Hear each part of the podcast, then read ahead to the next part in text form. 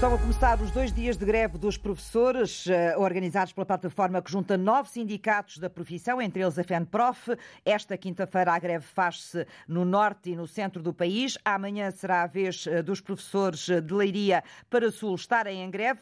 Há serviços mínimos, no entanto, impostos pelo Tribunal Arbitral e vários sindicatos eh, desta plataforma interpuseram ontem providências cautelares por considerarem que os serviços mínimos previstos são ilegais. Vamos saber, ou começar a saber, do impacto desta greve, eh, junto do repórter Horácio Antunes, que está nesta altura na Escola Secundária Dom Diniz, em Coimbra. A escola hum, que se encontra aberta, os alunos vão chegando e vão entrando, também alguns professores. Eh, os que hum, estão em serviços mínimos dizem que vão cumprir esses serviços mínimos. Aqueles que não estão abrangidos pelos serviços mínimos, muitos professores nem sequer vieram esta manhã para a escola Dom Dinis. Eh, a professora Margarida Castro hum, está aqui vai cumprir serviços mínimos? Eu hoje não tenho serviços mínimos atribuídos. Vim, claro, para mais uma vez mostrar a necessidade de nos respeitarem e de resolverem os nossos problemas, que já se arrastam há muito tempo e que continuam a ser ignorados. Muito pelo contrário, para além de ignorarem os problemas, ainda acrescentam outros problemas em cima dos que já existem. E não pode ser. Nós assim não podemos continuar. Não vão desistir? Não vamos desistir, claro que não. Não vamos desistir mesmo.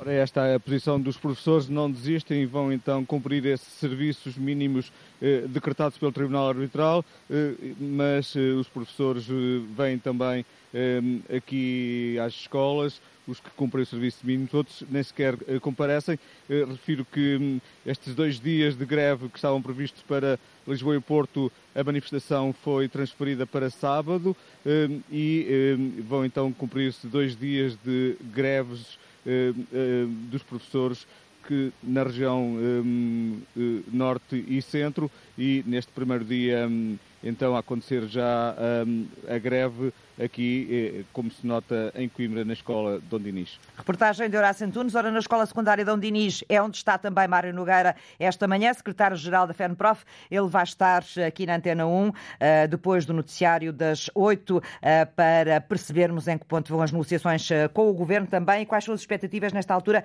dos sindicatos dos professores.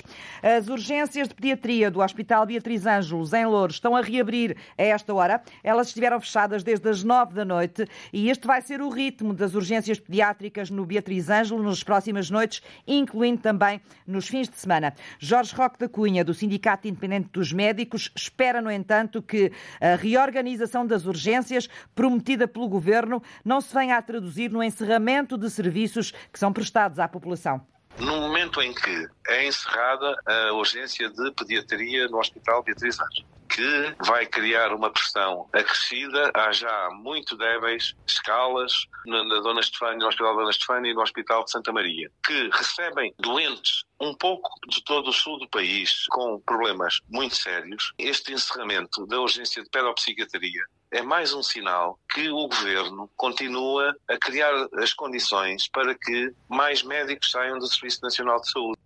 E enquanto esperam pelo encontro do Presidente da Câmara de Louros com o Ministro Manuel Pizarro, o Ministro da Saúde, na próxima semana, os utentes de saúde do Conselho de Louros vão sair hoje à rua, logo à tarde, em protesto contra o encerramento das urgências pediátricas, também para exigir ao Governo que tome medidas que resolvam o problema. Não é a única dificuldade. A urgência de pedopsiquiatria do Hospital Dona Estefânia, em Lisboa, também esteve encerrada durante a noite. Eh, reabre a esta hora, 8 da manhã, desde ontem que esta urgência fecha entre as 8 da noite e as 8 da manhã. Foi uma decisão tomada pela Comissão Executiva do Serviço Nacional de Saúde e durante a noite são os pediatras responsáveis uh, por conter uh, doentes mais agitados uh, que têm de tomar conta das situações mais difíceis até à chegada dos pedopsiquiatras no dia seguinte. Roque da Cunha chama a atenção que este tipo de urgência atende situações difíceis com crianças e com adolescentes e que tem um impacto grande sobre a estabilidade das famílias.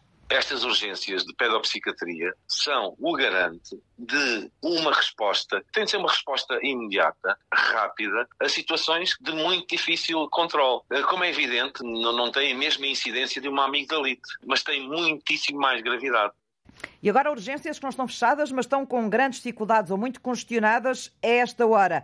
O Hospital de Vila Franca de Xira. Aqui os doentes na triagem, que receberam pulseira amarela, estão à espera quase nove horas para serem atendidos. Estes doentes deviam ser avaliados em cerca de uma hora no máximo pelo médico. Situação semelhante no Beatriz Ângelo, em Louros, falámos dele ainda agora.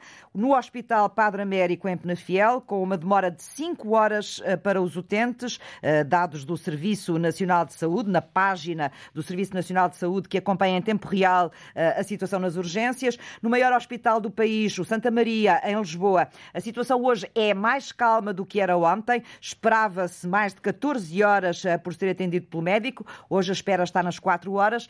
E no Hospital de São João, no Porto, o tempo de espera também está acima das 4 horas para os doentes eh, que têm pulseira amarela.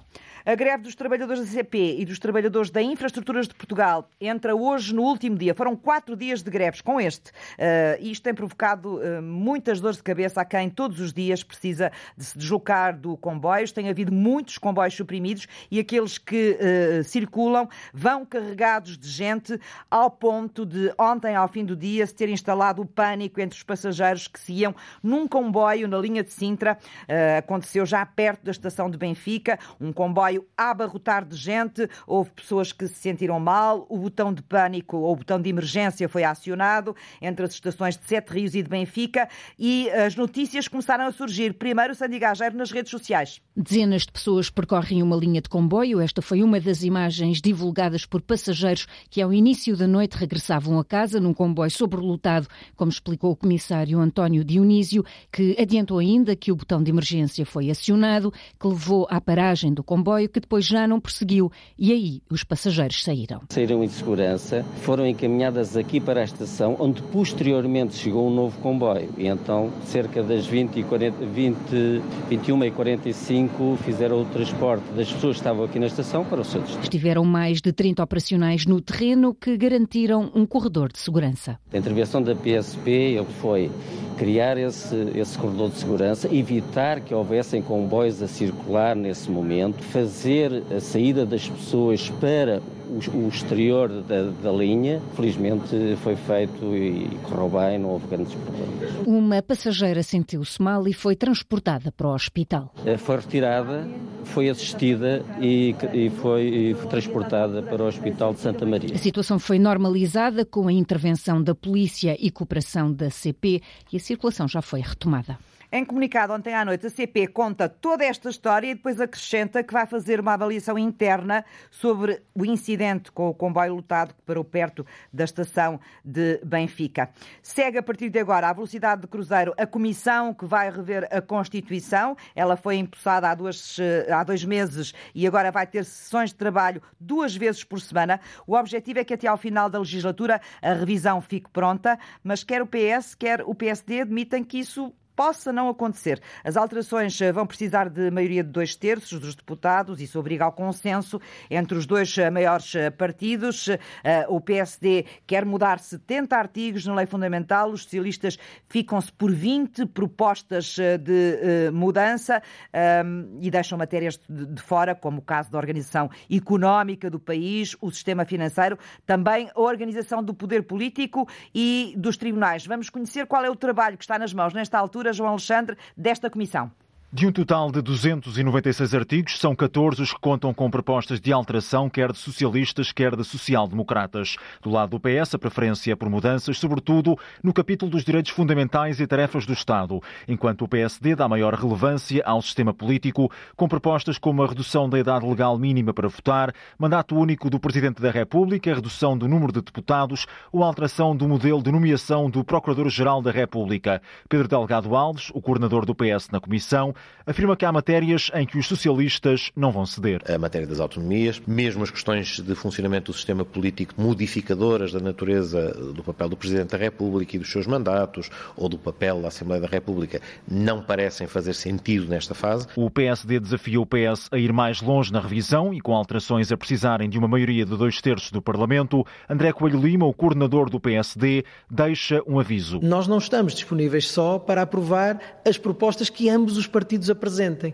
porque senão, no fundo, estar-se a fazer a revisão apenas que o Partido Socialista pretende. Entre as matérias em que a concordância é maior, os confinamentos por razões de saúde pública, neste ponto e apesar da convergência, ambos os partidos divergem sobre o momento de intervenção de uma autoridade judicial. A posição não é exatamente totalmente coincidente, mas é mesmo uma questão de chegar a um compromisso quanto a redações. Outro dos temas em que há aproximação é o dos metadados de comunicações móveis, que ambos os partidos querem acessíveis aos serviços de informações mediante uma autorização judicial. Que os serviços de informações portugueses são os únicos da Europa que não podem ter o recurso a metadados e penso que aí, por exemplo, entre PS e PSD existe relativo consenso. Consenso é o que há também sobre uma atualização da linguagem no texto constitucional ou ainda na ideia de deixar inalterado o preâmbulo da Constituição, ao contrário do que acontece, por exemplo, em áreas como o SNS ou as chamadas matérias institucionais, onde António Costa já garantiu o não por parte dos socialistas. Depois das 10, eh, perguntamos eh, que revisão constitucional é esta? Ela era necessária, esta revisão da lei fundamental? Perguntas para dois constitucionalistas que vamos ouvir a seguir às notícias das 10. E está a começar na capital da Turquia o Campeonato da Europa de Pista Coberta em Atletismo. Portugal participa desta vez, Walter Madureira, com a maior delegação de sempre neste campeonato. A maior delegação portuguesa chega a Istambul para defender os títulos de Pedro Pichardo, Patrícia Mamona e Oriol Dogmo avisa o diretor técnico nacional, José Santos. Mais do, do que nós, eles também querem uh, serem campeões europeus, com certeza. Aos 34 anos, Mamona chega pela sexta vez a uns campeonatos da Europa de pista coberta. Ainda assim, quis sentir o ambiente da arena, onde vai decorrer a prova, para que na hora do triplo salto nada falhe. Estou ainda um bocado a sofrer, não é de jet lag, mas uh, da viagem um bocadinho tensa. Então vim hoje para descontrair um bocadinho, para habituar aqui ao cenário, às luzes, à altura que supostamente vai ser a final, eh, por isso também é, é importante estar eh, mais perto da realidade. E agora já a pensar que amanhã tenho mais um dia para me preparar, uh, fisicamente e mentalmente, e daqui a dois dias, uh, showdown.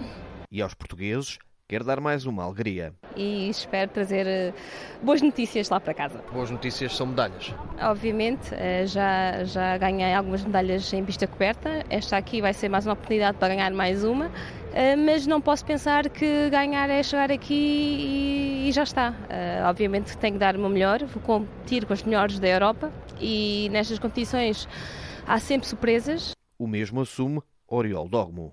Claro que estou confiante, eu já trabalhei, eu já fiz o que eu devia fazer em termos de preparação, agora é só lançar. Os, os europeus arrancam às três e meia da tarde com a cerimónia de abertura, onde se inclui a homenagem às vítimas do sismo aqui na Turquia. E depois, as provas arrancam com as eliminatórias de José Pinto, nos 800 metros. Oriol Dogmo, uma das candidatas à vitória final, entra em cena nas eliminatórias do lançamento do peso. As primeiras provas eh, de atletas portugueses são logo à tarde.